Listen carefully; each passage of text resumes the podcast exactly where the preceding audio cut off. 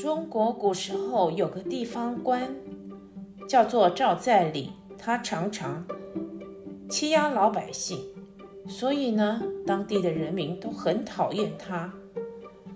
不久，他被调到别的地方去，他管理的地方的人民高兴得不得了，都说这个人一走啊，就好像拔掉我眼里的钉子一样，真是太令人高兴了。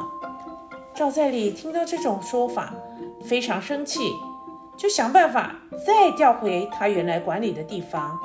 一回到原来的地方，他立刻下一道命令，说要每一个老百姓每年都要交出一千钱给他。